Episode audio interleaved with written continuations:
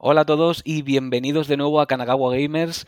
Y qué ganas teníamos esta vez de volver, porque como muchos sabréis y lo habéis visto por redes sociales, nuestro Edu ha estado pachucho. ¿Cómo estás, Edu? ¿Qué tal? Buenas tardes, buenos días, buenas noches. Estoy genial. Estoy ya. Bueno, genial. Estoy con inyecciones y tal, pero listo para el podcast.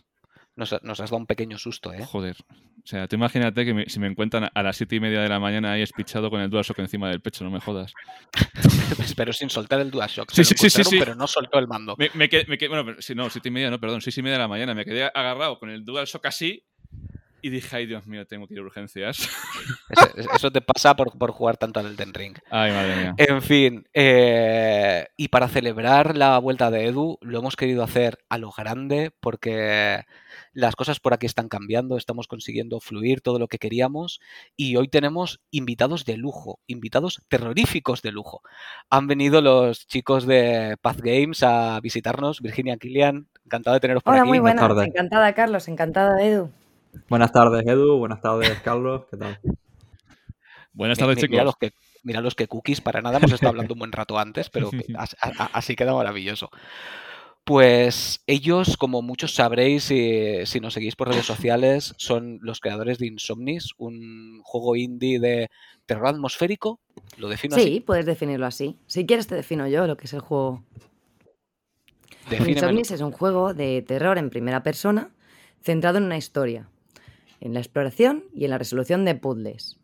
Además, tienes una atmósfera totalmente terrorífica que es muy inmersiva. Los jugadores toman el control de Joe Castevet que tendrá que enfrentarse a una misteriosa herencia que acaba de recibir. Bien. Mola, mola. Yo, yo, yo, lo he hecho mucho más sutil. Tú, me has dado el, resumen completo. Eh, yo la verdad es que he disfrutado muchísimo con él las cosas como son, me lo he pasado muy bien jugándolo, pero antes de empezar a, destriparlo, eh, queremos saber un poquito de, vosotros como Path Games y empecemos por lo más básico. ¿Cómo llegasteis a juntaros y, montar el Vale, pues Path Games eh, empezó em, en una universidad, eh, específicamente en la Universidad de Enti, en Barcelona.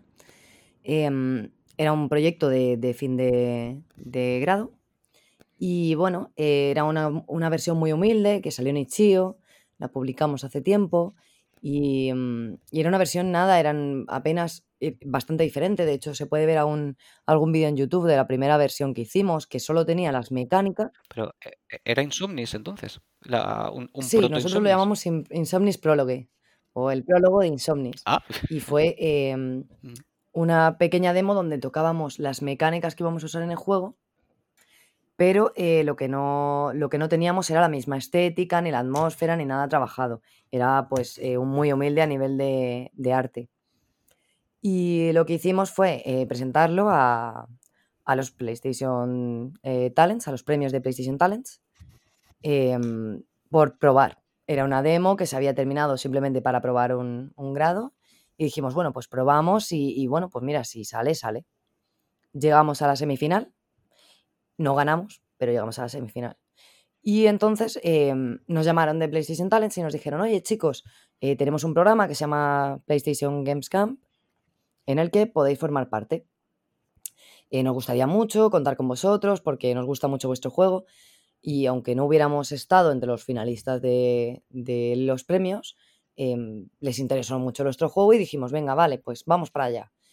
Em, entramos en los, en los PlayStation Talents y ahí em, empezamos a rediseñar el juego completo. Lo empezamos desde cero. Y bueno, pues con su ayuda pues pudimos sacarlo al final a la luz. Hemos tardado un poquito más de tiempo del que en un principio teníamos pensado porque éramos más personas. Em, por cosas de la vida, ¿no? Al final los equipos muchas veces en un equipo indie es muy típico que se separen, que... Porque claro, cuando, tienes un trabajo, tienes una familia, tienes tal, es muy complicado mantenerte dentro de un equipo. Entonces, eh, lo que hicimos fue eso, pues trabajar eh, nosotros dos, Gonzalo y yo en este caso, que fuimos los que nos quedamos con el juego, y hasta la salida.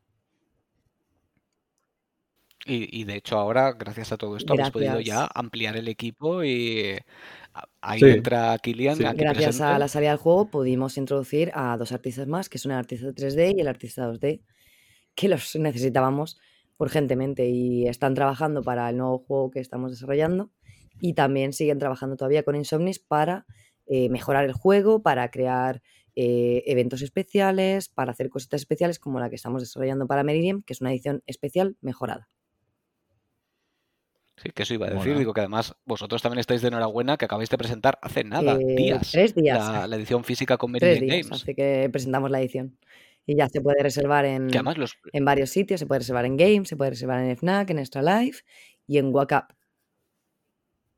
Está reservadísima ya, no te preocupes. Muchas gracias. de hecho, me, es- me escribieron los de Meridian diciendo, ¿has sido el ¿Ah, sí? primero?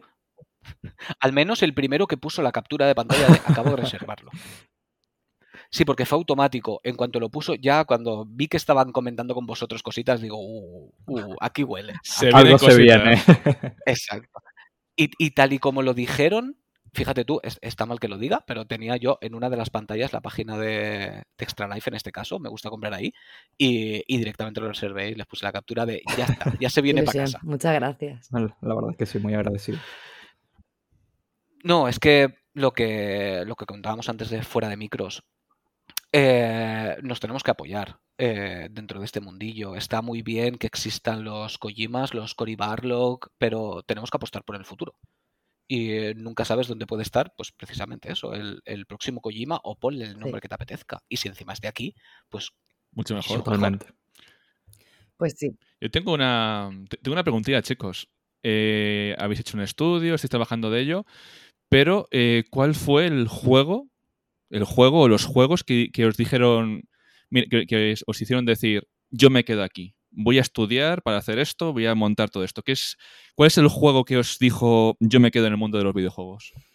A mí me gustan mucho los, los juegos independientes. Em, recuerdo que antes ha hablado, ha hablado Carlos de, de To The Moon, fue un juego que también me llamó mucho la atención. Gone Home me llenó mucho el alma. cierto, Em, Gone Home. mía, actualmente, bueno, no tan actual, pero, pero dentro de lo que cabe, eh, Subnautica.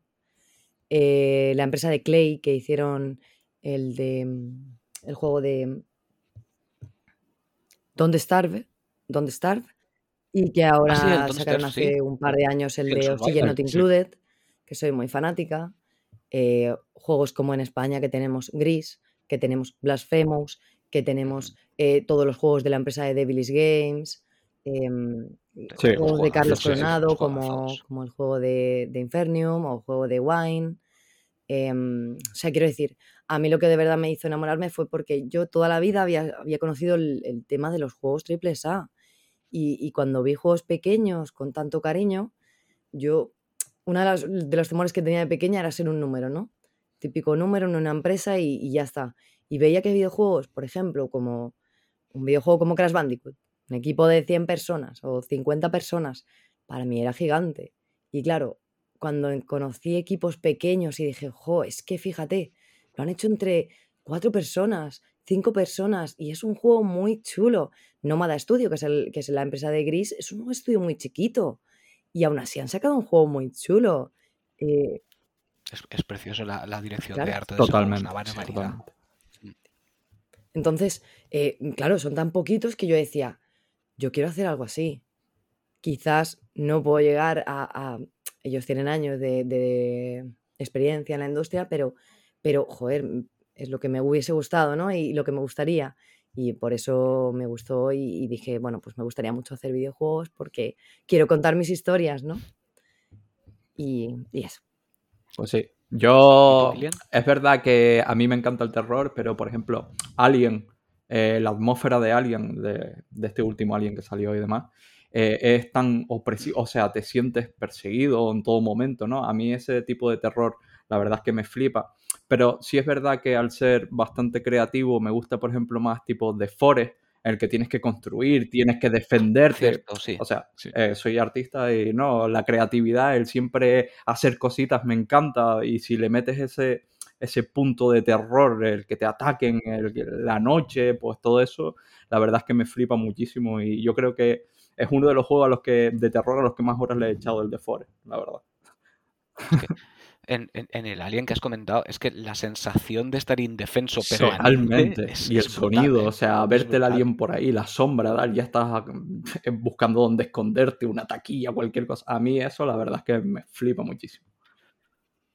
Sí, pero aún así, tú fíjate que ese, ese tipo de juego a mí me cuadraría más, igual es una barbaridad, pero dentro de un indie precisamente. Porque parte de lo que me gusta de los juegos indies es que aparte de juegos son experiencias. Son pequeñas experiencias que es, es, es como una píldora, ¿sabes? Es, eh, le dedico un- una mañana, una tarde, un día a, a disfrutar de una experiencia completa y, y te deja un sabor de boca maravilloso. Porque dices, Sí. he, he jugado a un, a un, a un completo, ¿no? O sea, tenemos ya un concepto de los juegos tienen que durar tropecientas horas, que se nos olvida que nos vuelven loco películas que duran hora y media. Ta- También tiene que ser una serie y que dure 300 temporadas. No, hombre. De hecho, yo soy de los que piensan que las series, cuando las suelen estirar, las suelen Sí. cagar. Básicamente. Así es. Entonces, en este caso, pues a mí es una cosa que me gusta mucho. Yo, de hecho, me, me- me lo apunté por aquí. Yo definiría Insomnis como cuando What Remains of Edith Finch conoce a Silent Me Hill. gusta, me gusta esa definición, me la guardo. Sí, Total.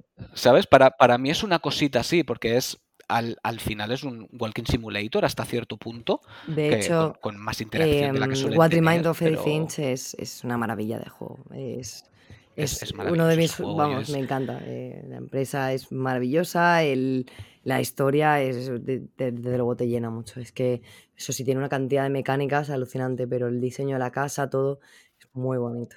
Sí, cada, cada habitación es Sí, una mecánica. O literalmente. sea, es, Es maravilloso.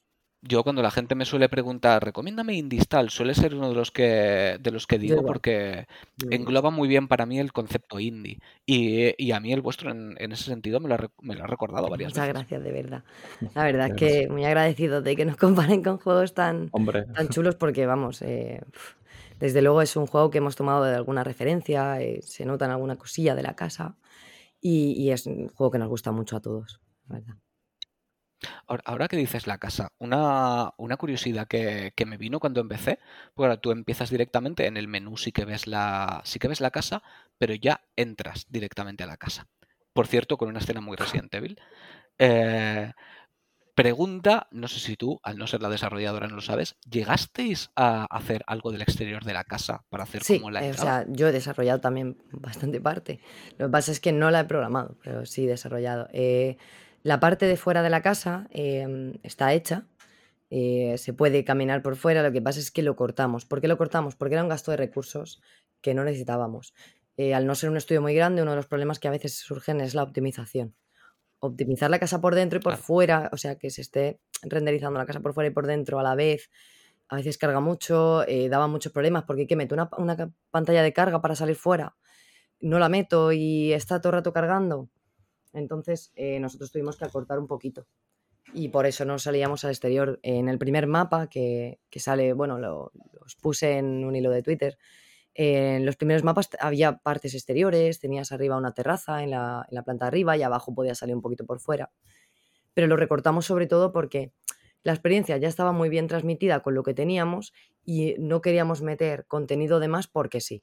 Si lo hacíamos era por una razón y como la historia la queríamos contar de esta manera, no veíamos necesidad quizás en decir que el jugador salga fuera solamente por salir fuera. Esto lo hacen muchos juegos que tienen los recursos para hacerlo, pero cuando tienen los recursos limitados dices o hago esta parte o hago esta otra. Y si esta cuenta historia y esta no me está aportando nada, Sí, claro, mucha- muchas veces no hace falta ese- esa atención al detalle enfermiza que sí que pueden tener, pues eso, pues juegos con, con presupuestos mastodónticos, pero claro, el simplemente que tenga la parte de fuera por tenerla, ¿sabes? O porque te des una vuelta antes de entrar, pues tampoco... pero vamos, hecha está y por eso se puede ver en el menú y tal. Y, y vamos, eh, es, es andable, ¿no? Pero, pero no la quisimos programar eh, por, precisamente por eso, porque había que pro- eh, priorizar en recursos.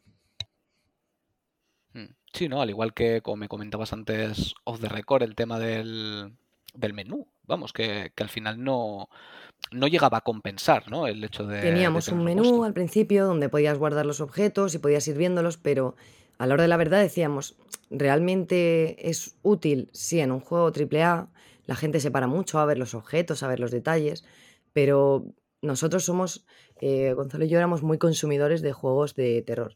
De hecho, yo siempre digo que no existe la competencia en los juegos de terror. Existe la- el compañerismo, pero no la competencia, porque nosotros llegábamos a jugar un juego al día, en su época, cuando estábamos en la universidad, eh, un juego al día indie de terror. Uno al día, entero. hay, una cantidad ingente. Y no eran competencia entre ellos, nosotros queríamos jugarlos a todos. Y yo veía uno y quería jugar a otro después, y luego otro, y al día siguiente otro, y la semana siguiente otro. Entonces, eh, yo creo que es un nicho que a la gente le gusta mucho y que quiere seguir dentro de esa experiencia, ¿no? Es como a la gente que le gustan las películas de terror. Hay mucha gente que dice, no, pues este fin de una película de terror, el siguiente también, el siguiente también, porque me gustan las películas de terror. Pues un poco nosotros nos pasaba lo mismo con los juegos y es el público ese que, buscamos y que muchas veces tenemos, el público objetivo de, ese tipo de juegos. Eh, y lo que pasaba es que cuando veíamos, veíamos no solo cómo jugábamos nosotros, sino cómo jugaba la gente, y la mitad de las veces, quizás, eh, pues el tema del inventario mm, a menos que fuese obligatorio usarlo, en plan, quiero decir, como en Resident Evil, tengo que entrar en inventario, coger la llave y luego acercarme a la puerta y poner la llave. Claro, es que muchas veces ese tipo de cosas te, te, claro, el ritmo. En nuestro caso era, y tenemos que controlar la música, pero si el objeto que están tocando es algo que suena, tiene que cortarse la música o bajarla o tal. Y claro, se está viendo media interfaz y si tenemos un jumpscare, eh, ¿qué pasa con esa interfaz mm, si el, jugador está viendo el menú? De hecho, tuvimos una streamer muy grande jugando que todos los jumpscares paró el juego para ver el menú. Y claro, era, alucinante porque decíamos. claro, te, lo claro, mm, claro, qué pena porque se ha perdido todos los jumpscares porque le daba miedo poner el menú. Pues si hubiéramos tenido seguramente un menú de objetos, eh, se hubiera metido al menú de objetos y hubiera visto la pantalla pues con las llaves, con no sé qué, con no sé cuántos, en vez de disfrutar de la experiencia. Nosotros queríamos dejarlo lo más limpio posible. Entonces, por eso fue el, tema. Muchas veces se gana con, la sustracción en lugar de, querer meter tantas Como cosas. Como diría Gonzalo aquí, menos es más, que es su frase. Siempre dice menos es más, menos es más. Es, minimalista, ¿no? No, y aparte yo, una cosa que os quería preguntar, precisamente muy a raíz de esto, hay muchos juegos clásicos que precisamente gran parte de su magia es que no tenían los recursos para conseguir lo que ellos querían contar y se las tenían que ingeniar como, como podían. Tan fácil como los fondos prerenderizados de la época de PlayStation 1, que es lo que había.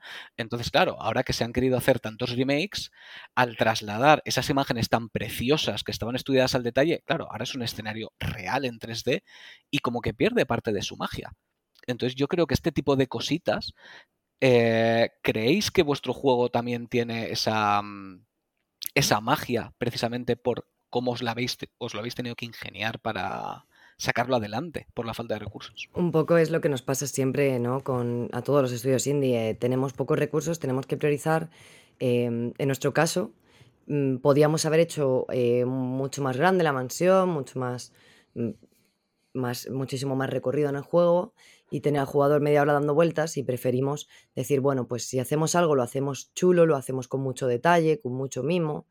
Em, nosotros cada minúsculo apartado del juego está mm, controlado, lo hemos intentado controlar, hemos intentado meter muchísimas cosas.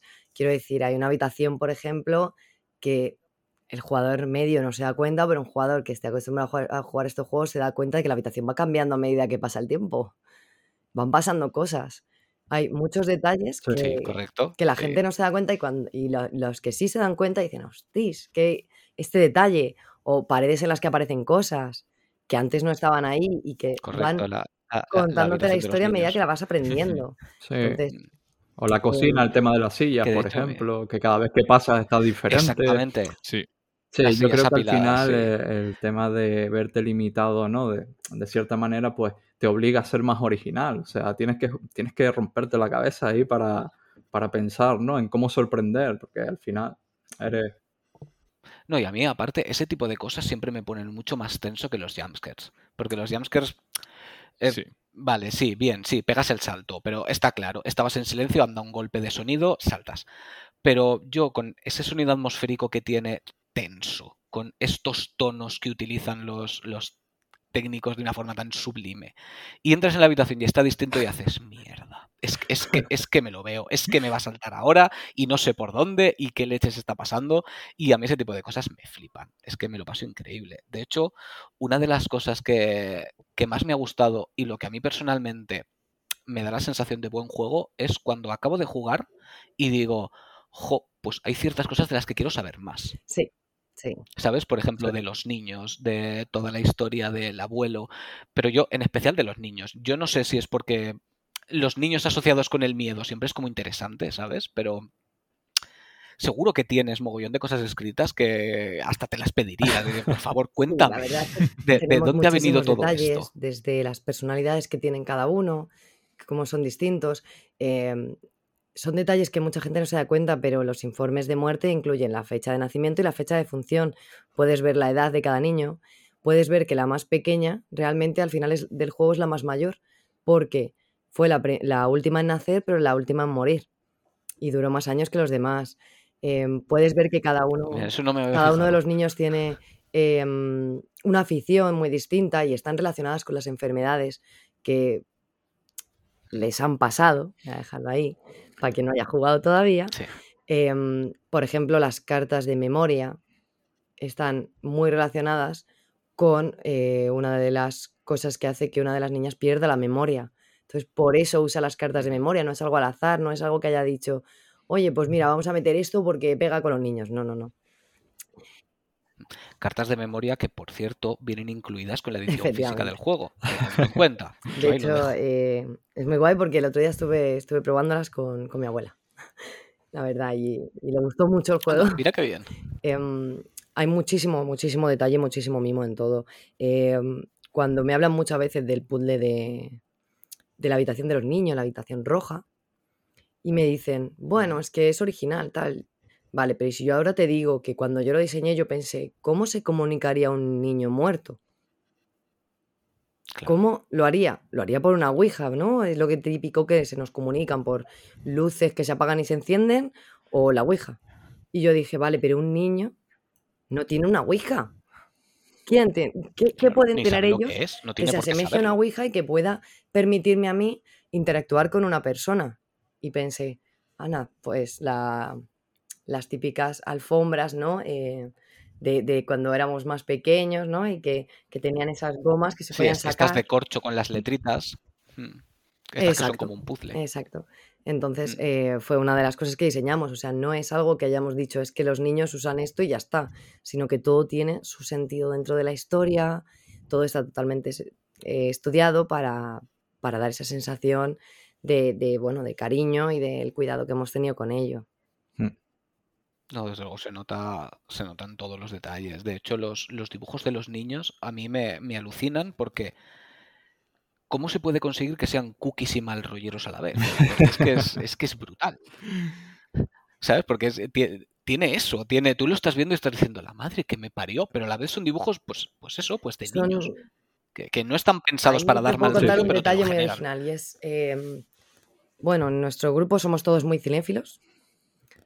Eh, hay algún otaku, pero eh, normalmente somos cinéfilos de cine. de cine, ¿vale? Y. sí, lo siento. ¿sabes? Diciendo, Culpable. Yo, soy el que no se ducha, yo, yo ah, tampoco, no te preocupes. Yo, también soy buen otaku. Y, mm, eh, una de las cosas que hicimos es en muchos de los de las películas, cuando hay niños, por ejemplo, en la película de mamá, por ejemplo, en la película de del Resplandor, por ejemplo, en la película de The Ring, hay dibujos. Los niños dibujan dibujos y hacen dibujos de lo que sienten, de lo que ven. Eh, entonces, nosotros lo quisimos transmitir dentro del juego. Eh, quisimos coger esos dibujos y pasarlos a cómo dibujan nuestros niños. De hecho, inventamos nuestra propia fórmula para, para que los niños, para cómo dibujan los niños. Porque vosotros creéis que es fácil dibujar como un niño, pero no lo es. No, no, no, no, no, no. No, tiene nada de fácil. Me acuerdo que eh, me pasé una tarde investigando cómo dibujaba un niño, intentando imitar esa forma de dibujar, siempre dentro de un estilo, pero con, con esa forma de hacerlo. Y me acuerdo que tenía que dejar la mano suelta, el codo agarrado, ir haciendo así, pero con no demasiado movimiento, porque las manos de un niño son más pequeñas que las nuestras, no se mueven así. Em, y eh, hacerlo muy impreciso. Mm, y, así salieron bastante chulos. Y luego eso, tiene muchísima inspiración. De hecho, en la habitación de los niños puedes encontrar alguno que es mm, con nuestros niños y con nuestras imágenes, pero son los dibujos que salen en The Ring. O puedes encontrar la Red Room, que a nosotros es Bedroom. Sí, correcto, la bedroom. Exacto, y, y, tiene mucho detallito así de, ese estilo. Eh, muchos dibujos los puedes reconocer. Si no son cosas Mm, que han tenido su fama son cosas que nosotros hemos creído que eran importantes. No, sí, porque Bueno. luego, claro, es que hay ciertas cosas que me, me da miedo comentarla para no spoilear demasiado, pero, pero me gusta que en cada zona donde, donde está, pues eso, el, el bedroom, la, la habitación de los niños, los dibujos además son distintos y con, con temáticas referentes al propio niño. O sea, es- está todo al milímetro y a mí es una cosa que, que me alucina, porque yo soy muy, muy pijotero para esas cosas. Me gusta No fijarme en solo eso, sino detalles. que eh, yo misma creé una tipografía para cómo escribía su nombre cada niño. ¿Eso está en cada hoja de los Es- niños? en- cuando hacen dibujos, si tú ves los nombres, siempre se escriben de la misma manera porque yo hice una tipografía específica para, de cómo dibujaba cada niño su, su nombre. Me, me- me- me tengo que fijar, porque sí que, claro, lo mismo, spoilers, tampoco quiero hacer ninguno, pero, pero puedes comprobar la letra de cada niño y me, tengo que eh, fijar. cada uno, pues el que dibuja las N de una manera, la dibuja de esa manera. El que dibuja la B de una manera, la dibuja siempre de esa manera. Y de hecho hice mucho hincapié en eso, porque me gusta mucho e- ese tipo de detalles que, que quizás no son tan obvios para la gente, pero para, para mí era algo que era imprescindible. Es que, claro, ahí hay- partimos de la base que la gente muchas veces no se da cuenta de, todo el trabajo que, implica y todo el esfuerzo que hay detrás. Estamos tan acostumbrados a juegos tan mastodónticos que, que no nos damos cuenta lo, lo sacrificado que es, cuantísimo esfuerzo hay detrás y si te aparece ahí una mansión es porque alguien la ha tenido que diseñar y alguien ha tenido que pensar dónde está, de qué manera está. Claro, todo. Entras en una habitación, sí, vale, una mansión de miedo como la de Resident Evil. No, vamos a ver, eh, fíjate en el suelo, fíjate en los muebles, fíjate en las paredes, el papel de la pintura, Sí. todo, todo Nosotros, de tenido que hecho, eh, ya te digo que buscamos referencias de, mm, de mansiones reales, eh, hicimos un estudio arquitectónico. eh, el primero salió mal, pero luego ya salió mejor. Porque primero, como siempre, yo no soy arquitecto, entonces hice lo mejor que pude, pero luego lo hemos ido adaptando, ha ido quedando mejor y, y claro, todo tiene un estudio detrás de cómo se ha hecho, de cómo se ha cambiado, del paso del tiempo que ha pasado por la propia casa. De hecho, algunas cosas que dices, jo, es que esto es atemporal, ¿no? Esto es de hace 20 años.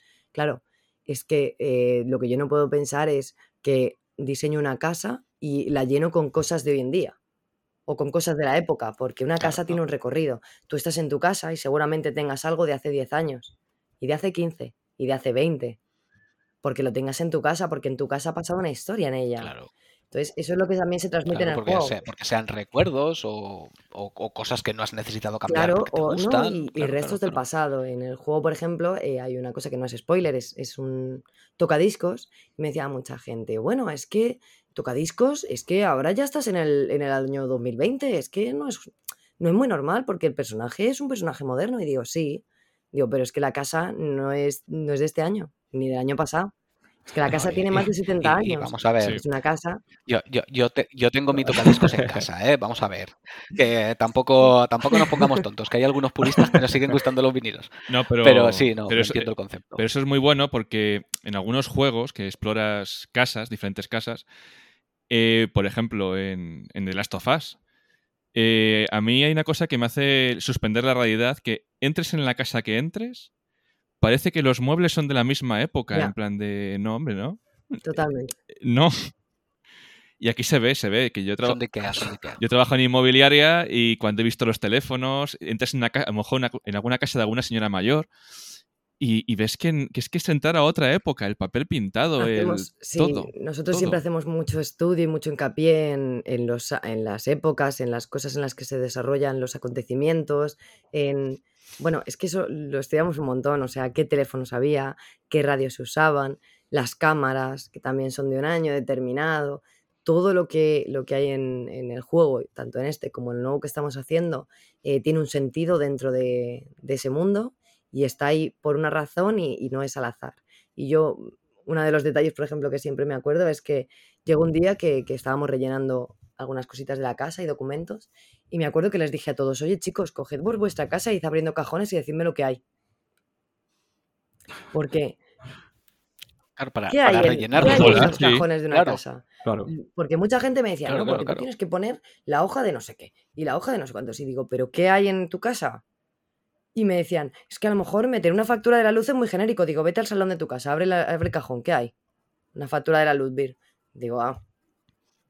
O sea, todo lo hicimos Claro, un poco que- eh, pensando en, en la realidad y en, y en lo que vive la gente y en cómo lo vive, en cómo guarda las cosas, en cómo algunas se quedan viejas o en cómo el típico flyer de que vienes de la calle, coges el flyer del buzón y lo dejas encima de la cocina.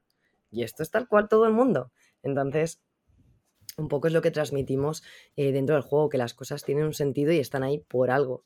Que si una mm, cama está dando una vuelta o que si una eh, lámpara está rota, es por una, por una razón y por un sentido. Hasta Claro, sí, es lo que co- comentábamos fuera de micros, que, que, claro, todo eso es importante porque tú estás exponiendo una historia, pero para poder exponer esa historia y entenderla tú bien como diseñador, tienes que saber todo lo que ha pasado antes y tienes que saber todo lo que va a venir después, para que todo tenga un contexto y todo tenga un... Pues sí, hasta los mínimos detalles, como los colores, por ejemplo. No, no, eh, en aquella época no era un color tan brillante, era como más mate, ¿sabes? Que son cosas que parecen que son que lo pones porque sí, pero no, realmente, o sea, lo tienes que estudiar todo, todo. Con Kilian, de hecho, Claro, ya no solo ya ni, el color, Sí. el sino... tema de, de los objetos. Y claro, es en plan, ya, ya, pero ¿qué objetos había este- en este año? ¿Y cómo eran? Y, y, a ver, y eran más mate, eran más brillo, eran plástico, eran tal. Y yo soy muy, además, muy exquisita con esas cosas y siempre estoy, no, no, pero este material en esta época no queda. no sé qué". Y, y le estoy siempre volviendo loca porque es el que está haciendo todo el arte. Sí, sí, sí, es algo que, o sea, la verdad es que sí, y yo antes de esto pues era jugador, solo jugador, ahora bueno, estoy aquí, ¿no? Haciendo todo este tipo de cosas y, y hasta que estás dentro, o sea, no te das cuenta la cantidad eh, inmensa de detalles de estudio que hay de cada, de cada cosa, o sea, de cada material, eh, un cartel, mm, cualquier mínima cosa está estudiada, o sea, es algo exagerado y la verdad que Sí, sí, sí, es, es la atención al detalle La enfermiza que sí. que, que mucha gente luego no se da cuenta y a mí me da rabia. Yo es que soy de esos que se compran las películas en Blu-ray y se ve los cómo se hizo, porque me, me flipa y claro, cosas tan tontas que, que no te planteas, pero esas estanterías las ha tenido que rellenar alguien con cosas que tienen que tener un sentido para las personas que están viviendo en Claro. ese sitio. ¿Sabes? O para la tienda en la que estás vendiendo cosas, o eh, A mí llámalo me X. pasa, Es como, por ejemplo, todos los cuadros que hay por la casa, ¿de dónde han venido esos cuadros? Y no te hablo de los del puzzle, que hay un puzzle con un cuadro Vale. súper chulo. Te hablo de los, los cuadros de la los casa. cuadros de la casa, algunos los he pintado yo. eh, están ahí a posta por un sentido. Por ejemplo, hay un cuadro eh, delante de un, de un ascensor. Em, ese cuadro, Ups. ese cuadro está ahí em, porque al darle la luz, al abrirse la puerta, genera un efecto muy chulo. Eh, hay otro cuadro que está en el salón que si tú lo ves desde lejos, te da una impresión de que hay un algo. O sea, cada cuadro tiene su sentido dentro, de, dentro del contexto. Hay otros cuadros también que hemos metido que son de eh, Goya, ¿vale? De los grabados de Goya. Eh, de hecho, una vez nos felicitaron por los, mm, por los grabados de Goya y nosotros en plan, bueno, eh, a ver, son de Goya, eh, entiéndeme. O sea, mm, De- de- entendemos que está muy Hazte bonito. la Ouija y dale las gracias a él. De hecho, pone, pone Goya eh, y tal, y, y bueno, eh, pues eso, pero vamos, en general los cuadros, la mayoría tienen una explicación, tienen un sentido dentro de la historia. Hay uno que, que habla de- del siguiente juego, porque era es un bosque. O sea que, un bosque. que siempre que hemos hecho Sí. todo se hace No- con... No seréis vosotros los de ¿verdad? Perdón, lo tenía- es que me lo has puesto muy fácil. Me lo has puesto no, muy no. fácil. No, no, esto es un juego de verdad. Sí. Esto es un juego de verdad. Pobres. Em, pues eso, Pero que, sí, que las pobres. cosas normalmente nosotros sí. siempre, todas las imágenes que hay, todos los cuadros que hay, eh, tienen un sentido. En este caso, eh, los ha pintado muchos de ellos Goya y otros los he pintado yo. Y luego hay un artista, familiar de uno de los desarrolladores, que nos cedió tres o cuatro imágenes que son de una serie de ar- artística que hizo él de cuadros. Y bueno, pues está muy chulo verlas y están, están en algunos lados de la casa. Es un hombre deforme, es una cosa, un par de cosas así deformes que, que nos cedió y que nos gustaban mucho precisamente por, por la estética que tenían y encajaban muy bien con la casa y con el tipo de cuadros que tendría la persona que vivía en la casa. Y, a- y al hilo de eso, hay una, hay una foto que recuerdo yo que sale como una mujer mayor con dos niños. Eso es de alguno Sí, de vosotros es, seguro, ¿no? es la, la abuela de Gonzalo y su madre y su tío. Em, la Ah, abuela es que sí, inspirada. hablando tan fino tenía La abuela es un amor, eh, aunque no, es un personaje que no se, no, no se le nombra dentro del juego apenas. Eh, puedes ver algún, alguna pincelada sobre ella, verás un, esa foto, verás un una imagen que sale en ella y el abuelo y verás que sale nombrada en alguna postal. Pero eh, no se cuenta demasiado de ella, pero la abuela era una persona, la típica abuelita súper amorosa y tal, y está inspirada en, en la abuela de, de Gonzalo. Y por eso metimos la foto, porque realmente era la inspiración ella y además eh, falleció cuando estábamos desarrollando el juego y está nombrada en los créditos. Y bueno, pues por eso está ahí y es un referente claro porque era una, una persona maravillosa.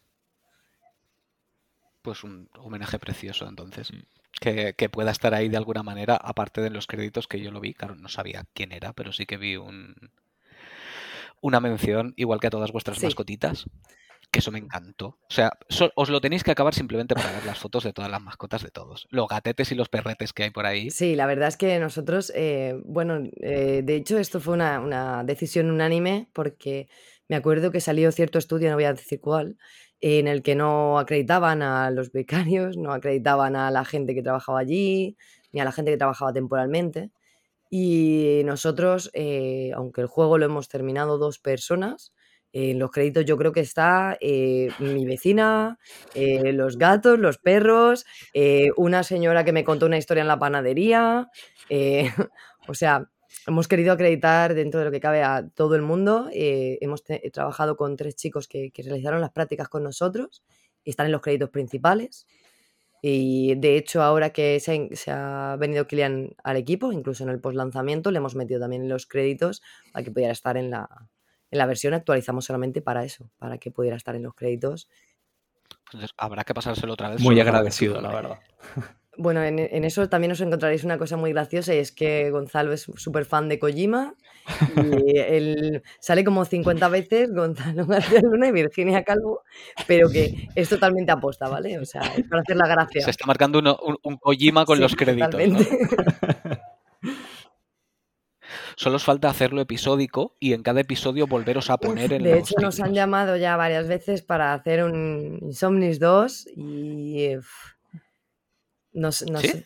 nos han propuesto hacerlo ya más de una vez, pero Hombre, yo te digo que la, la historia ahí tiene mimbres para, para estirarse. ¿eh? Hay un yo digo, momento- yo me he quedado con intriga de ciertas cositas, porque además es como, como abierto.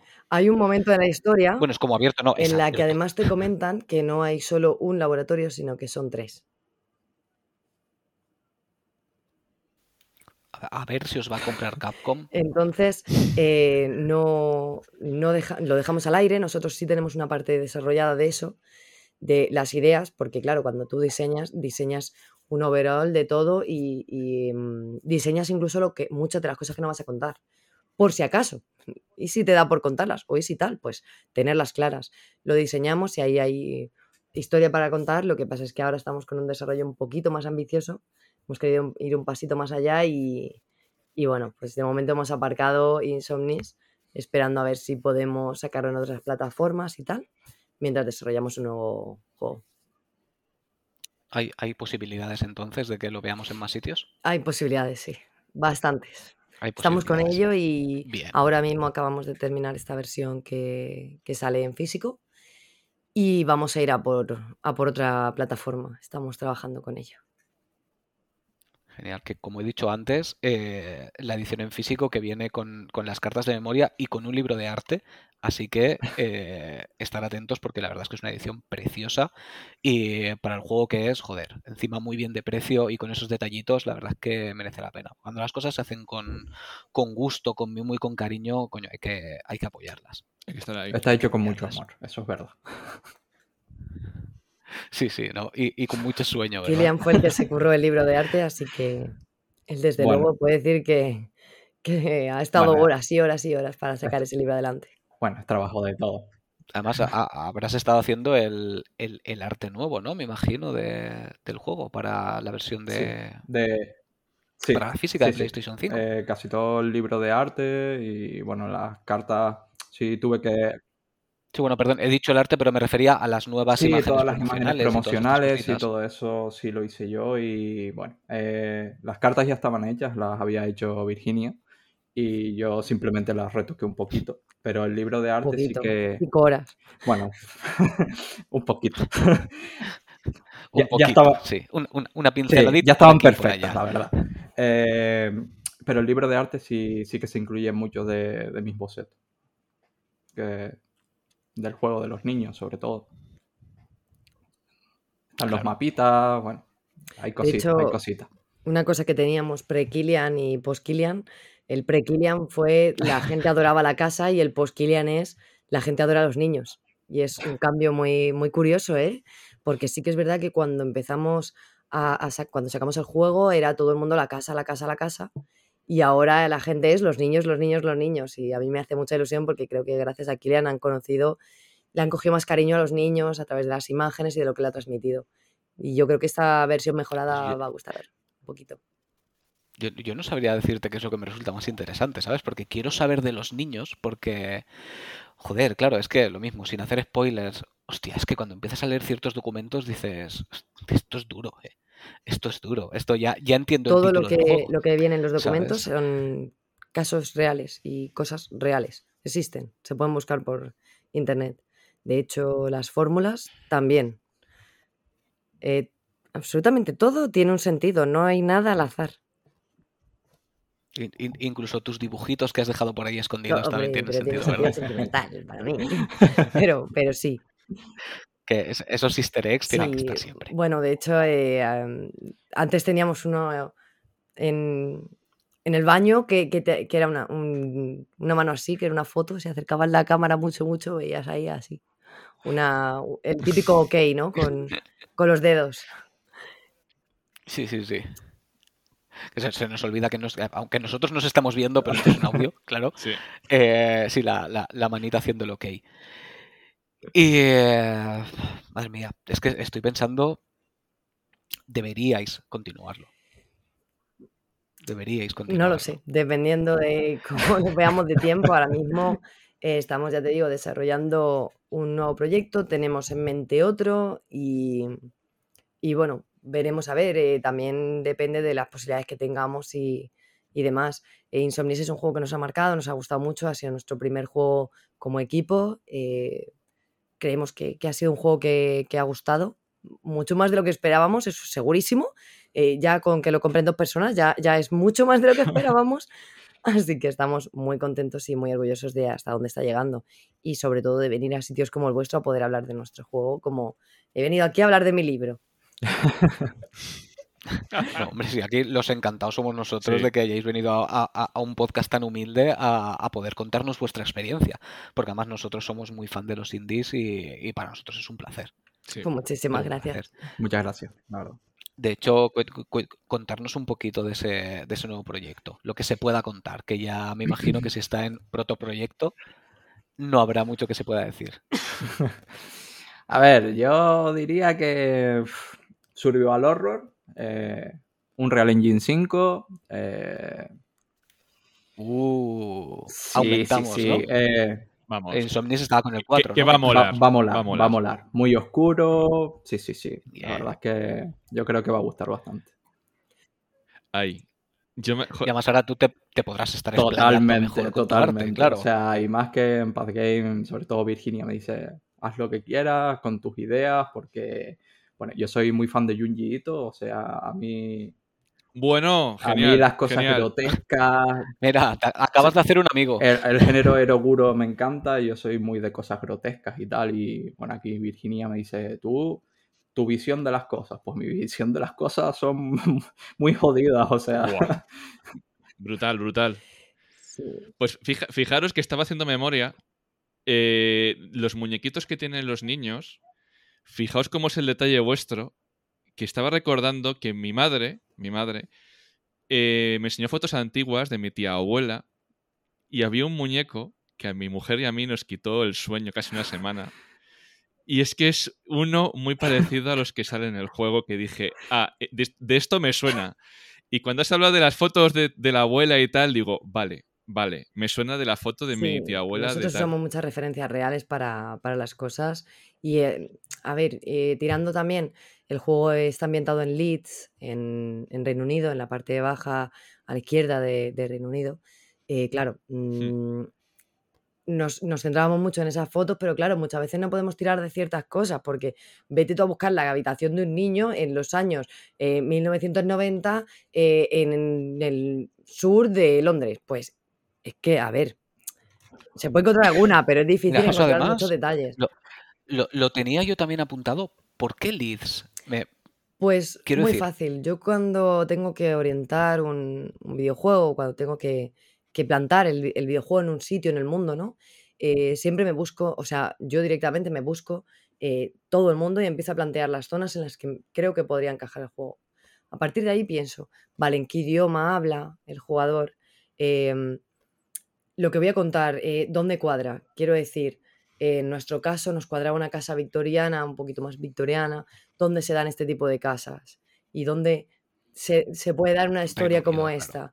Eh, si nos remontamos a la historia, todo tiene que ver siempre con, con pedacitos de la historia. eh, nuestro juego en especial tiene que ver con un creepypasta ruso. Y aunque en ese creepypasta ruso la historia de que los experimentos del sueño, ¿no? Con, con menores. eh, esto es un creepypasta ruso que, que surgió hace ya 20 años. Pues de ese creepypasta nosotros extrapolamos ciertas cosas y nos dimos cuenta, en un principio vamos a estar orientada allí en propia Rusia, pero sí que es verdad que aunque el cre- creepypasta venga de allí, luego eh, el cómo actúan los personajes de esos creepypasta no tienen nada que ver con cómo actuaban en Rusia. Entonces lo fui trasladando claro, incluso la sitio. arquitectura tampoco, Exacto. porque la arquitectura Claro, soviética Sí, de una forma muy concreta que una casa así no Exacto, tendría el mismo siempre sentido, intento claro. plantear el juego dentro de su contexto. El siguiente juego lo estamos orientando en Estados Unidos. ¿Por qué? Porque la historia viene de tal, porque tal viene tal. O sea, todo está perfectamente eh, alineado. Y luego un- una cosa muy importante es que cuando eh, yo visualizo el sitio, mm, digo, vale, pues imaginémonos España, imaginemos que fuera España. Pues empezaría a mirar, eh, si es un pueblecito, pues empezaría a mirar pueblecitos. Empezaría a ver ubicaciones. Yo sé dónde está la casa. Yo puedo ver la casa. Yo veo un, un terreno que está limpio y digo, mi casa, mi casa va a estar ahí. En mi juego tiene que estar ahí. ¿Por qué ese sitio? ¿Por qué ese árbol? ¿Por qué ese lugar? O sea, em, la casa yo la planté en el mundo, en ese pueblo. Porque ese fue el sitio donde lo vi y dije, este sitio. Y no otro. Claro, ahí, ahí es donde te cuadraba. sí. Mm. Y, y eso es muy importante porque, mira, vosotros habéis visto la de Ring, no, la de la habitación 313, que era japonesa, cuando hicieron el remake, la arquitectura no, pe- no pegaba nada la arquitectura eh, japonesa con la americana. Y cuando hicieron lo de Rec, la versión americana no pegaba nada a la arquitectura en Estados Unidos. Es que es muy importante porque si no te saca de todo. Efectivamente. Eh, de hecho, es una de las cosas que siempre tenemos muy en cuenta, que tiene que, tiene que pegar todo el juego, tiene que compasar. Yo soy muy pesada y siempre os estoy dando el coñazo de esto es así, no porque sí. Las cosas tienen un sentido. Las cosas tienen un, un porqué. Em, de hecho, el otro día le comentaba a Kilian, que de hecho no lo sabía, que em, hay unas cortinas en la casa que están rotas. Esas cortinas están rotas porque uno de los niños usó esas cortinas para hacerse un, un artilugio que va a usar en el juego. un, un antifaz. Son detalles que, o sea, Bueno, nunca me hubiese imaginado que el antifaz de Oswin era trozo de una cortina que estaba cortado, que si te acercas, o sea, o sea, es que es, es- Virginia. No, claro, es que ahora me lo dices y ahora quiero meterme en el juego otra vez simplemente para comprobar dónde está la maldita cortina de la que ha hecho el antifaz. Total, Son detallitos. sí, sí, no, pero... Son Porque, detalles que, vamos, Pero a mí, a mí me parece, siempre les doy mucho además me ha- el, tostón de mucho. las cosas vienen por una razón, las cosas si se raya algo es, es en un sitio por algo. em, siempre incido mucho en eso. Eh, me acuerdo siempre un capítulo de, de Sherlock Holmes que adivinó que un hombre estaba borracho porque eh, cuando tenía por aquí todo esto rayado, ¿vale? De, Sí, de- de estaba intentar meter el el, cable. el- el acople del Y, y, cargador. joder, me acuerdo de ese capítulo siempre, siempre, porque digo, es que eso es lo que yo quiero hacer. Yo quiero que cuando alguien lo vea diga, vale, ya sé por qué está esto así. Pues esto está clarísimo que es por esto. Y, y entonces Claro. incido siempre mucho en ese tipo de detalles. No, y de hecho, me ha gustado mucho ahora que Kilian lo has, lo has llamado por el nombre. Ya los niños ya forman parte de, de Sí, vosotros. ¿eh? totalmente. O sea, de hecho en Twitter suelo preguntar, ¿no? Eh, ¿Cuál es vuestro niño favorito? Luego lo dibujo, ¿sabes? Porque también ah, me encanta dibujar a los niños, o sea, me lo paso súper bien. Me lo paso como un niño dibujando a los niños. Aunque sea fuera de, de- de sacarme de mi zona de confort, por así decirlo, porque lo mío, pues eso, lo grotesco, lo oscuro, ¿no? Pero en cierta forma me lo paso súper bien y la verdad es que darle vida, bueno, darle vida, entre comillas, ¿no? A, a los niños en, en- en digital, en pintura y tal, está, me, me lo paso súper bien y que la gente lo comparta y hable de los niños y tal. La verdad es que ver eso es algo que, vamos, te llena muchísimo. O sea, No, y además sí, sí que tienen vida, porque yo, a, a- a mi nivel como músico, yo cada cosa que he escrito para Claro, mí claro. tiene vida. Tiene, se respira y se siente y se palpa y con esto es exactamente igual y además es algo que has creado tú, es tu bebé. Entonces no lo puedes evitar y además tiene un equilibrio muy bonito porque muchas veces pasa que los intentas hacer creepies porque dan Claro. mal rollo, son muy mal rolleros. Sin embargo, hay momentos, no voy a decir cuándo, evidentemente, que de repente ya no dan mal De rollo. hecho, esa es, Y, y dices, ¿cómo esa es mi, mm, mi trabajo. Mi, uno de mis mayores trabajos y uno de mis mayores retos fue eh, enseñar una amenaza que no está ahí. Yo Pues es, es trabajo. un trabajo, eh, quiero decir, de- de- del minuto uno que, que empecé a diseñar el juego, lo que pensé es, vale, ¿cómo ve la gente a estos niños en- dentro del juego? Y lo que de verdad es realmente lo que ve no es lo que piensa. Estamos tan acostumbrados a dar por sentado que si se cierra una puerta de golpe es que algo me quiere matar, que no planteamos la idea de que a lo mejor no es eso. A lo mejor hay otra Claro, a lo mejor explicación. quieres A lo jugar. mejor Sí. mm, quieren jugar, te están ayudando, te están mostrando, pero hay mucho más de, de eso. Y, y claro, es uno de, las, de los principales retos que tuvimos con ese juego fue ese, el decir que se muestre lo que el jugador cree que es, pero luego la realidad es otra. Y a medida que va pasando el juego te vas dando cuenta y dices, joder, yo me pensaba esto y tenía clarísimo que era esto y de repente no lo es.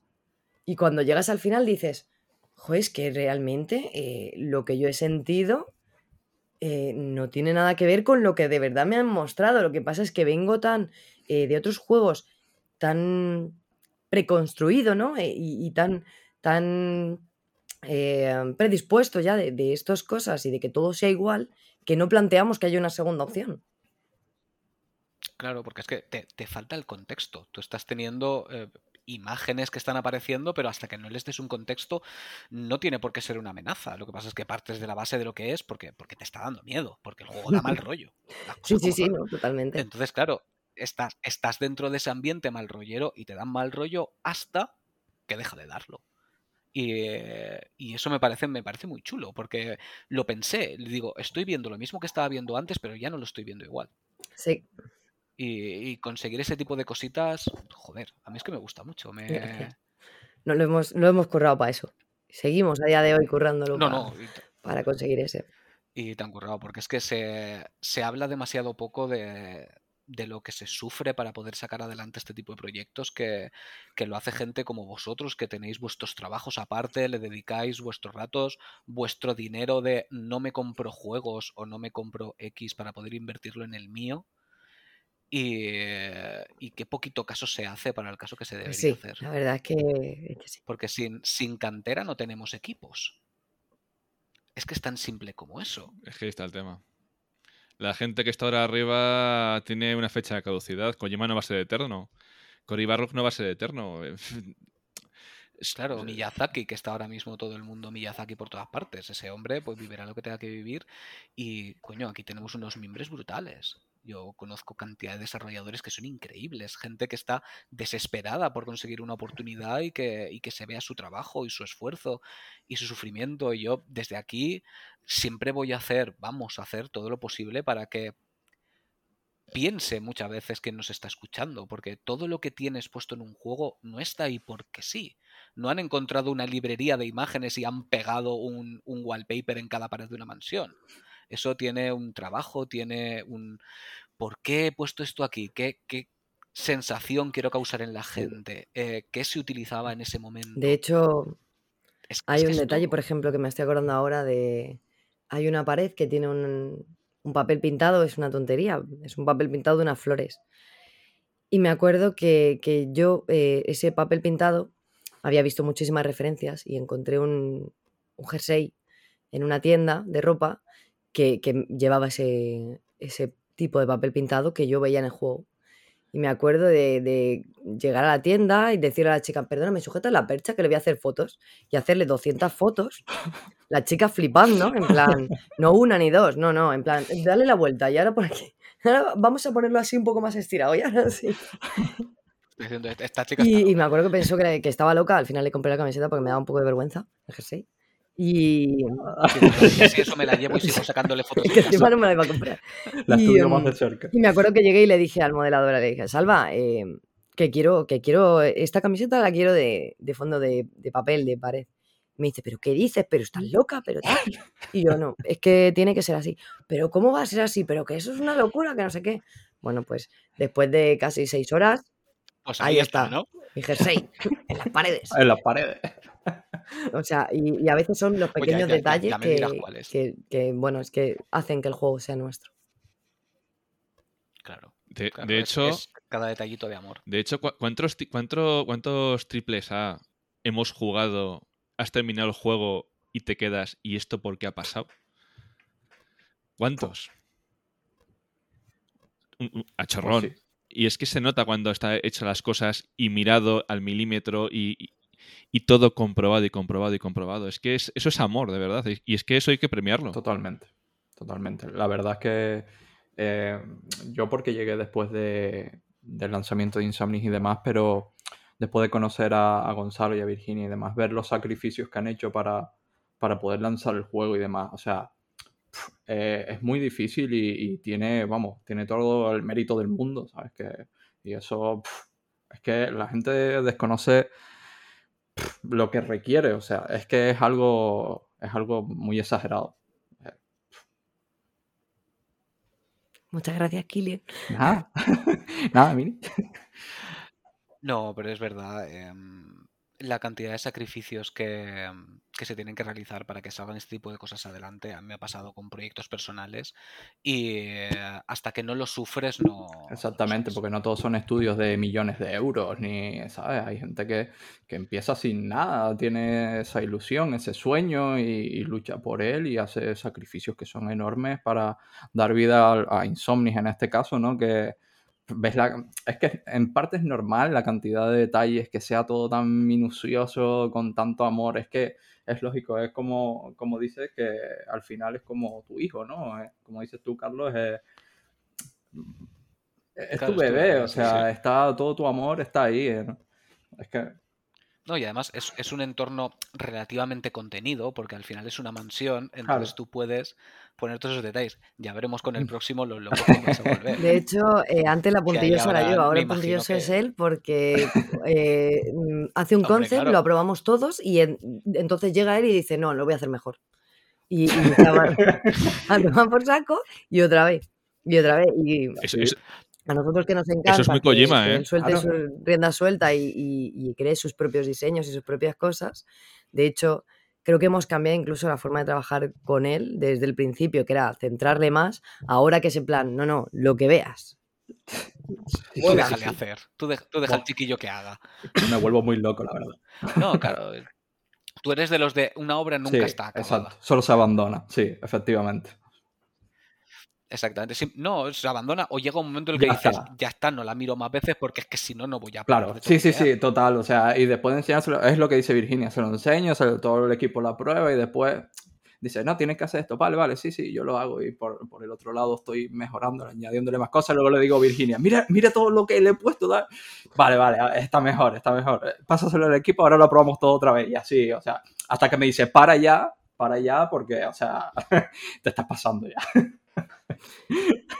Y además ahora asumo que el nuevo proyecto, la escala será considerablemente mayor. Es en mayor, pero sentido. también es verdad que ahora tenemos más gente. Ten en cuenta que antes yo era concept, yo era diseño, yo era producción, eh, Gonzalo era eh, ambiente, Gonzalo era luces, Gonzalo era motor y era demasiado para nosotros. Y ahora con Kilian y con Salvador, que es el modelador, esto ya es otra cosa, porque ahora mientras nosotros estamos haciendo diseño o estamos haciendo cualquier otra cosa o Gonzalo está implementando en el motor, ellos están trabajando por su lado. Además, eh, tenemos grupos de dos. Es yo y Kilian trabajamos por un lado. Luego Kilian y Salva trabajan por otro. Y luego Salva y Gonzalo trabajan por otro. Y vamos siempre así. Es como un cuadrado siempre. Y, siempre vamos los mismos. Y eso está muy guay. Bueno, al final, mientras funcione. Eh, sí, ya te digo que, es el doble de ambicioso, pero, pero estamos el doble al nivel. Porque tenemos más recursos. Gracias a Insomnis y gracias a a la gente que nos ha apoyado y que se ha comprado el juego, que lo ha descargado y, demás, em, hemos podido permitirnos el lujo de, poder contar con un equipo un pelín más grande y poder ser un poquito más ambiciosos. Claro, y la inyección de motivación de, de ver la acogida que ha tenido. La verdad es que sí porque no, no, es nosotros que lo estemos diciendo aquí, es que, es que miras en redes sociales y, se ha cogido con muchísimo cariño y desde luego no es para menos. Y estaremos muy, muy, muy atentos a ese próximo proyecto que ya, ya tiré yo preguntando pues siempre que pueda. A ver, a ver qué tal va y a ver si puedo meter un poco el ojo. Ah, bien, bien. ¿Se, viene se Viene teaser, se viene teaser. Se viene. Bien, bien. Se va a comer, se va a comer. Pues chicos, de verdad, muchísimas gracias por haber venido. Ha sido un placer teneros por aquí. Eh, sobre todo, muchas gracias por lo bien que os habéis portado con nosotros, dispuestos a todo en todo momento, que ya sabéis, Edu ha estado malito, lo teníamos que haber hecho antes, os hemos tenido que mover fechas. Eh, infinitas gracias por la paciencia que habéis tenido en ese sentido y de verdad, de corazón os deseo todo lo mejor porque lo estáis haciendo muy, muy bien. Pues muchísimas gracias a vosotros por invitarnos, por darnos esa visibilidad que muchas veces no tenemos y que, os creéis que no nos, vamos, que os creéis que sois un canal pequeñito, pero es que eh, a nosotros nos, nos, importa muchísimo tener a gente como vosotros que nos apoye, que nos dé un poquito de visibilidad, porque no la tenemos, no tenemos esas posibilidades. Y si no es por vosotros, eh, no podríamos estar desarrollando el siguiente juego. Entonces, las gracias os las damos nosotros a vosotros. Totalmente. Pues nos, damos la gracia entre todos y sobre todo juntándonos a ver si levantamos la industria indie que hay aquí, porque sobre todo vosotros que habéis trabajado con PlayStation Talent, se, se está moviendo, están saliendo proyectos y toda la visibilidad que les podamos dar siempre desde nuestro pequeño rinconcito de Internet, siempre va a estar ahí. E, en España tenemos mucho, mucho, pero que mucho talento. artísticamente. totalmente, totalmente hay que, hay que premiarlo, hay que visibilizarlo y, de verdad, o sea, es que muchas veces es mejor invertir en un juego eh, indie, tener la experiencia, como ha dicho Carlos, la experiencia, la píldora eh, de una historia completa. Porque nosotros, ¿por qué jugamos? Por las historias. O sea, por, vivir una historia, una, inmersión. Y muchas veces te lo va a dar eh, un juego pequeño más que uno grande al final se resume en lo que hemos dicho ya tantas veces, que ya casi lo estamos convirtiendo en un meme, que, lo dije yo un día, es, no, que el juego este tiene unos graficazos, tiene un tal, tiene un cual, y yo siempre digo, ¿pero es divertido o qué? O sea, ¿te, lo pasas bien? ¿E-, ¿Está chulo? Pues al, final se nos olvida que esto va de jugar y se va de disfrutar y de, pues eso, tener una experiencia completa que, que te llene y que cuando acabes digas, joder, qué bien me lo he pasado. Totalmente. ¿Sabes? Porque claro, ahora encima estoy hablando con vosotros, me habéis dicho cuatro o cinco detalles de los que yo no me he dado cuenta y me apetece volverlo a jugar. Y digo, mira, estupendo, como son un par de horitas, pues mañana por la tarde me siento un ratito y voy a mirar los cuadros, voy a mirar el papel, que ya me tiras de qué habitación es, voy a mirar lo de la cortina para ver de dónde salió el antifaz. Eso está muy guay. Coño, te, te, apetece volver, te apetece volver a, a, perderte por esos sitios en los que has vivido esa, esa pequeña experiencia. Me alegro mucho. Y, sobre todo es donde se notan los, los miembros para de esa pequeña experiencia luego convertirlo en algo cada vez más ambicioso hasta el punto en el que vosotros os sintáis a gusto. Porque no todo tienen que ser proyectos, como decíamos antes, mastodónticos. Tiene que ser lo que necesita. Tiene que haber de todo. Que, es lo que decíamos. No por más añadir va a ser mejor. Que tenga lo que tiene que, que tener. Sentido. Como decías tú, lo de la casa, ¿no? Esta es mi casa y tiene que ser así, pues este es mi juego y tiene que ser así. Totalmente. Pues lo dicho, chicos. Infinitas gracias. nos vemos pronto y eh, a todos disfrutar con los Muchísimas Muchas gracias y hasta luego a toda la gente que nos escuche. Un Igualmente. abrazo de Pad Games y del juego Insomnis. Adiós. Hasta luego, chicos.